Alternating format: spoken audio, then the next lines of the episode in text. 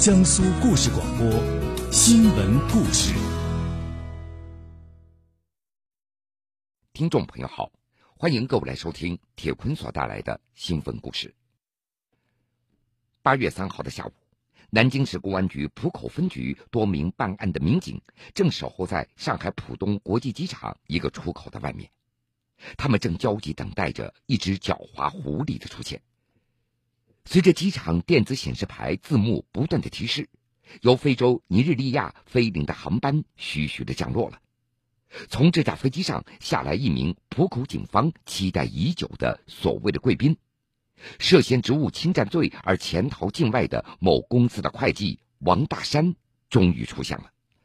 可以说，为了这一刻，南京浦口警方那是耐着性子做足了铺垫，一个多月的侦破过程那是充满了戏剧性。在原单位涉嫌职务侵占罪而潜逃境外的王大山不见了，他去了哪里？没人知道。尽管他切断了一切与原来生活的联系，但却百密一疏，不慎留下了一个曾用来购物的 QQ 号。就是根据这个 QQ 号码，南京浦口警方巧施美人计，男民警假扮美女，主动与王大山加为好友。一段时间网聊后，王大山敞开心扉，向所谓美女网友抖出了自己的曾经。他不会想到，自己已经就此中了警方为他准备的一系列计谋。这是公安部猎狐二零一五专项行动中，南京警方又一次成功抓获境外逃犯的精彩故事。铁坤正在讲述。今年七月初，南京市公安局浦口分局接到辖区江苏某科技公司的一个报警，说该公司辞职人员王大山消失无踪。但是他在二零一三年到二零一四年期间，在利用担任公司一个项目会计的时候，以修改转款记录等这样的方式，分批次将公司账户上这八万多元的资金给转走了，占为己有。那么之后主动的辞职了。公司在发现这个行为之后，试图和王大山取得联系，但是已经是杳无音讯了。为此，浦口公安分局由经案大队牵头成立了专案组，争取尽早侦破此案。然而，在案件受理之后，寻找王大山究竟在哪里，成为了侦破这个案件的关键。民警首先仔细梳理了王大山的家庭情况，可是结果让人大失所望。王大山他已经有半年多的时间没有和父母取得联系了。其次，民警还找寻了王大山可能联系的一些亲友以及社会关系，发现他人似乎就像人间蒸发了一样，没有留下一点的踪迹。这一个活生生的人，怎么就这样平白无故的消失呢？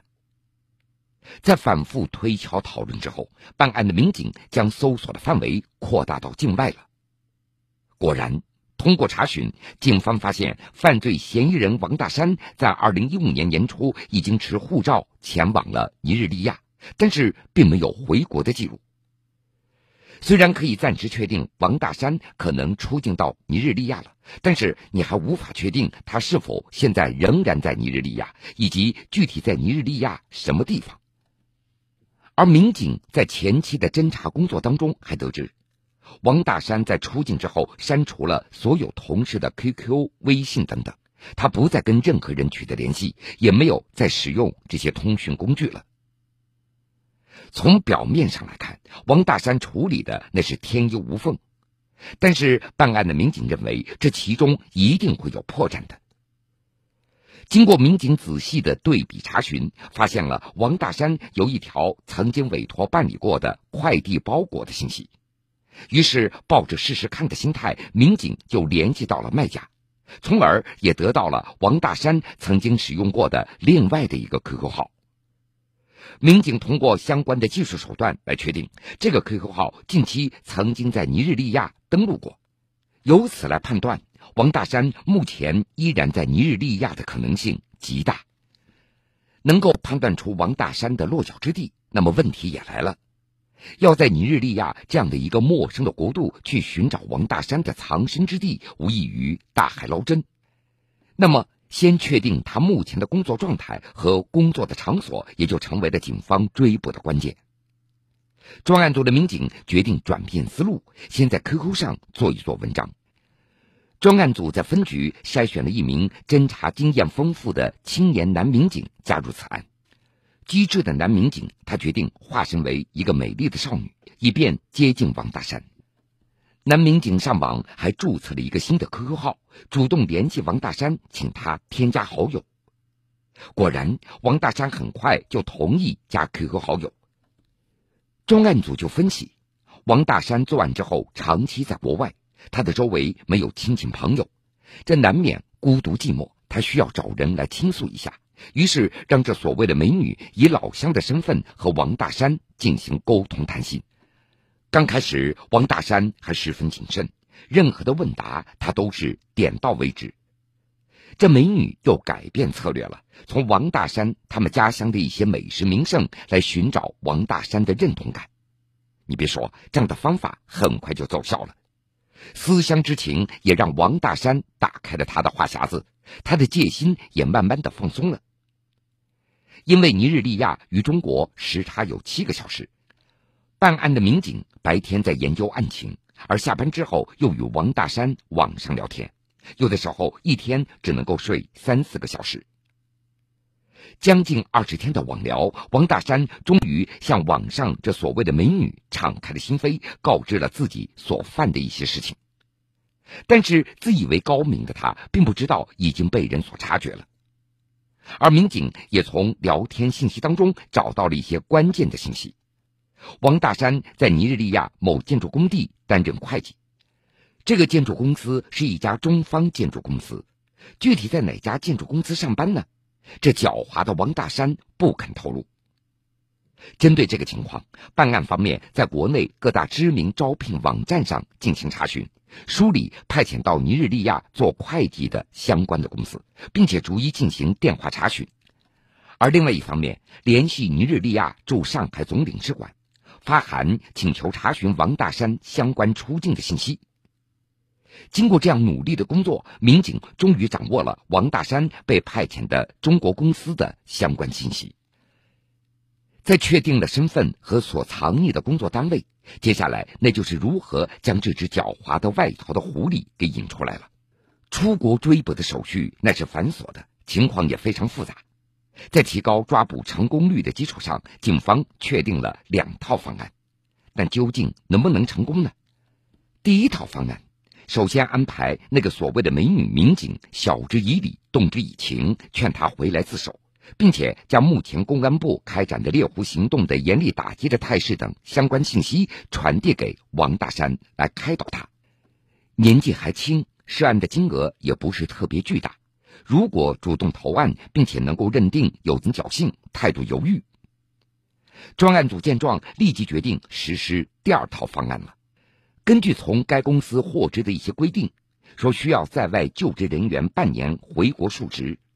王大山也即将到期回国了，警方就与这家公司进行协商沟通，以述职为由让王大山回国。为了防止起疑心，还强调因为王大山在外面表现不错，回国要升职。果然，王大山按照公司的要求，于二零一五年八月三号乘机回国，而浦口警方也提前做好了准备，并且在机场部署好一切。于是也就发生了咱们故事开头的那一幕。在原单位涉嫌职务侵占罪而潜逃境外的王大山不见了，他去了哪里？没人知道。尽管他切断了一切与原来生活的联系，但却百密一疏，不慎留下了一个曾用来购物的 QQ 号。一段时间网聊后，王大山敞开心扉，向所谓美女网友抖出了自己的曾经。他不会想到，自己已经就此中了警方为他准备的一系列计谋。这是公安部猎狐二零一五专项行动中，南京警方又一次成功抓获境外逃犯的精彩故事。铁坤正在讲述。经过警方初步的审讯，得知王大山在大学毕业之后进入某科技公司当会计。随着走入社会，交际应酬的增加，他发现这钱越来越不够花了。看着自己每天经手的那大笔的款项，他不禁起了一个歪念头。他分好几次将八万多元转到自己的账户，以供他挥霍。为了逃避打击，他竟然辞职，应聘到一家有国外业务的公司来任职，并且主动要求到国外工作。审讯中，王大山对犯罪事实供认不讳。他坦言：“我早就预料到有这么一天了。”八月二十六号，报警单位江苏某科技公司负责人带着一面印有“破案神速、执法为民”的锦旗，送到专案组民警的手中，以表达敬意和谢意。公安部猎狐二零一五专项行动是国际追逃追赃天网行动当中的一部分。猎狐二零一五不仅要追国企职务犯罪、涉腐案件犯罪嫌疑人，也要追普通经济犯罪嫌疑人，向经济犯罪分子敲响警钟：境外不是法外之地，不管你逃到哪里，最终逃避不了法律的制裁。截止到目前，江苏公安猎狐行动已经抓获了六十多名外逃犯，涉案的金额超过了十二亿元。逢年过节常来常往是为孝，床前踏头侍弄起居十年如一日是为大孝，寒来暑往嘘寒问暖是为孝，不嫁不娶相依相伴是为大孝。在浙江缙云，就有这么三姐弟，为了让病重的老母有一个安心舒适的晚年，不嫁不娶，三人齐心侍奉母亲，十年如一日，演绎了一段人世间至善至孝的反哺情深。铁坤正在讲述。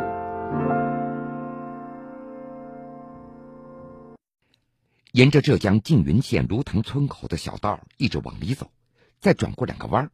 在一片新建的水泥房当中，几栋低矮、简陋、阴暗、潮湿，并且破败的老宅就显现出来了。这就是陈家三姐弟的家。说来，这陈家是不幸的。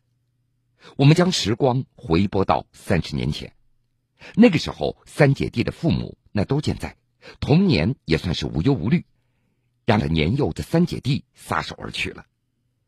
为了偿还十万元的医疗债务，三姐弟从老家缙云县来到温州支了一个宵夜摊儿，挣钱养家。夜宵每天也能有两三百元的进账，慢慢的也攒下了一点钱。陈家的房子是年代久远了，破旧潮湿，三姐弟也打算了，还完欠债之后就挤点钱出来，将这个屋子翻新一下。可是没等屋子翻新，母亲李娇叶却先出事儿了。原来待在家里的母亲也并没有闲着，为了还清债务，她白天到工地搬砖头打零工，晚上到街头去摆摊儿卖小百货。那是在二零零五年的一天凌晨，母亲在工地干活的时候，不小心从三轮车上摔下来了，最终成为了植物人。此后又连续动了三次大手术，伤情并没有好转。原本数额减了不少的债务，也因为这次意外又增加到了二十多万。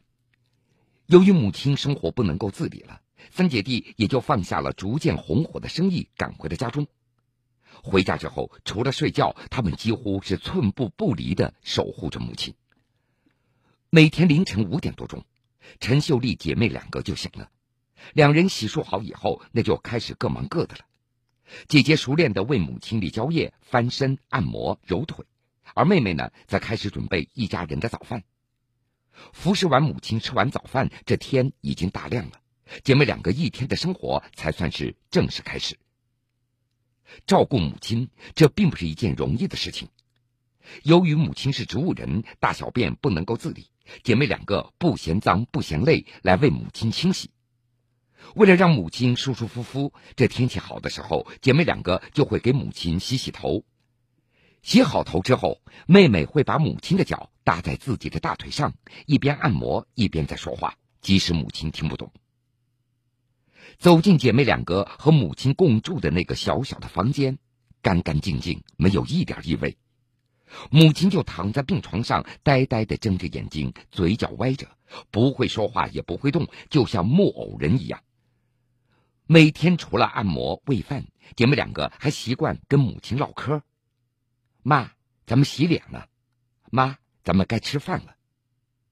慢慢的，这奇迹竟然出现了。每当姐妹两个给妈妈洗头，一边微笑着说道：“妈，你真享受，这眼睛都眯起来了。午饭的时候，妹妹陈秀英正在给母亲张罗着午饭。这个午饭也非常讲究。洗完米之后，陈秀英特地将高压锅里的米放的是一边高一边低，水放的少的那边米饭做的硬一点，那是姐妹两个吃的；而另外一边水放的多一点，这米饭就会做的软一点，那是留给母亲吃的，这更容易消化一点。为了能够让母亲吃得更加舒适，姐妹两个那是天天变着办法在做各种各样的菜肴。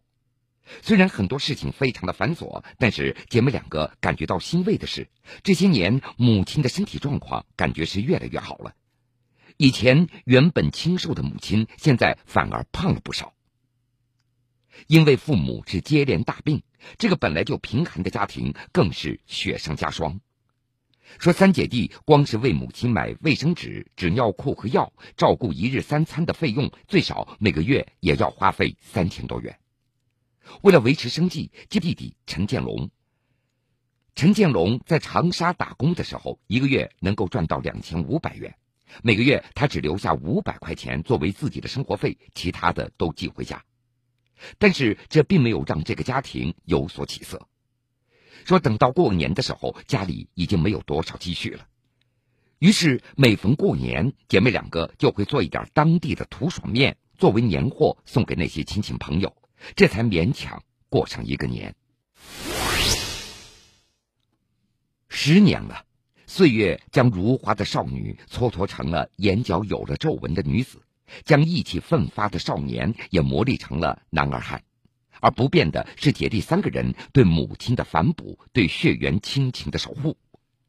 而最让人动容的是，为了照顾母亲，三个人将自己的终身大事也都给耽搁了。出事那年，姐姐陈秀丽二十八岁，妹妹陈秀英二十六岁，都已经到了谈婚论嫁的年纪了。但是自从母亲瘫痪之后，在陈家三姐弟的生活里，为了母亲牺牲自己的幸福，好像成了一件顺理成章的事情了。所以，直到三姐弟都三十好几了，都没有成家。其实这些年来，也有好多人来上门提亲，可是最终都是因为母亲的事情无果而终。在妹妹陈秀英看来，不是自己不向往爱情，而是在母亲和爱情之间，他们必须要有一个选择。与其再承担一个家庭的负担，还不如专心守护母亲了。也有人劝姐妹两个把，现在姐妹两人最大的愿望，那是弟弟能够成家立业。就在去年元旦，弟弟陈建龙果真带回来一个女朋友，那是去年他在湖南打工的时候认识的。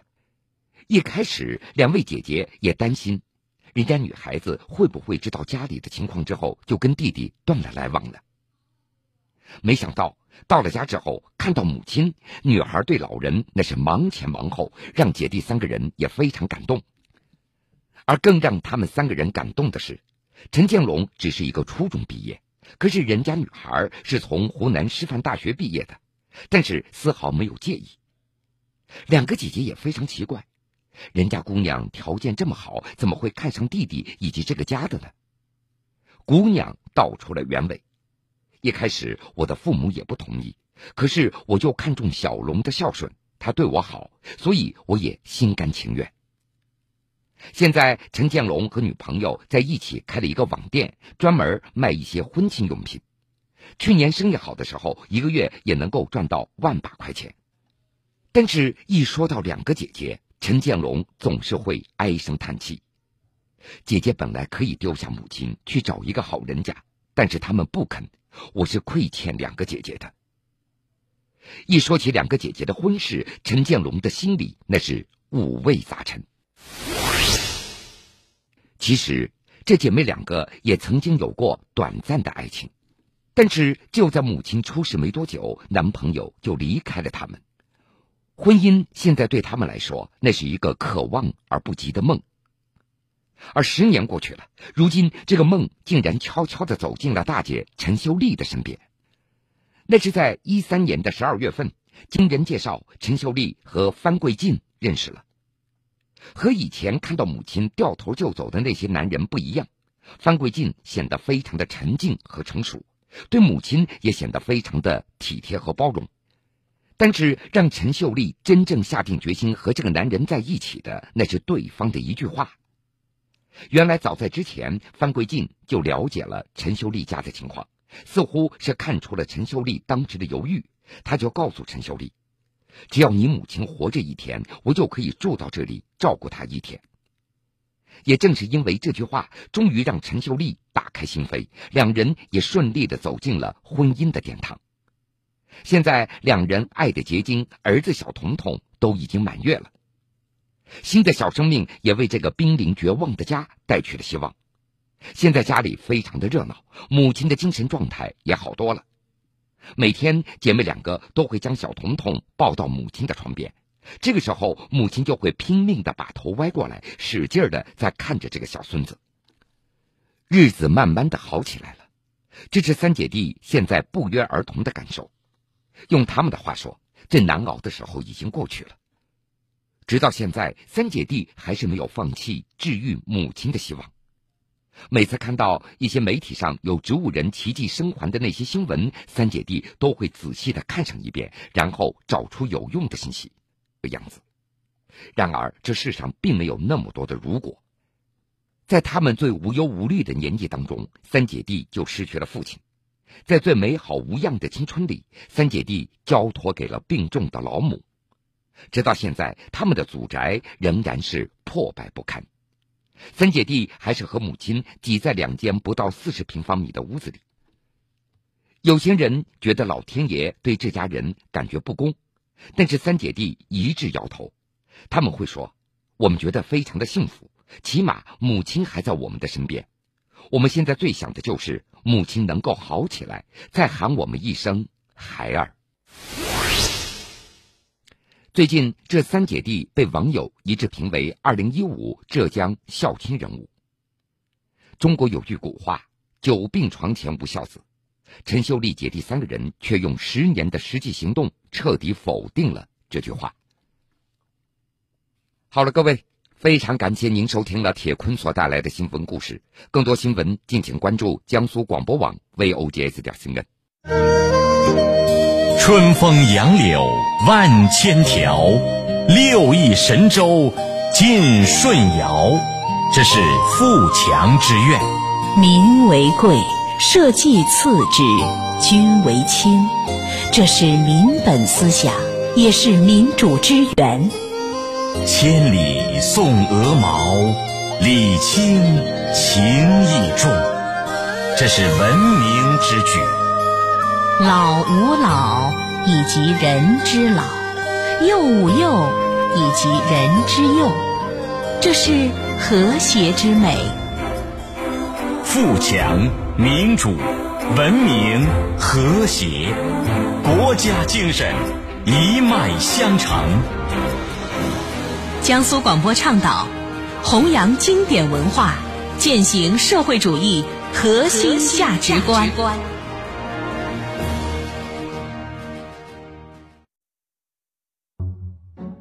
出身平民的青年于连，靠着自己的聪明才智和毅力，为了实现巨大的野心，而在一个等级森严的社会里奋斗。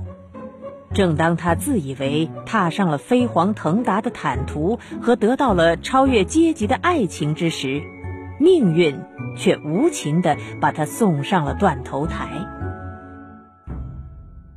中波幺二零六，江苏故事广播，二零一五年九月十二日起，每晚二十一点三十分，经典阅读节目播出法国著名作家司汤达的代表作《红与黑》。翻译郭洪安，由译林出版社出版，演播聂梅、孙达，欢迎收听。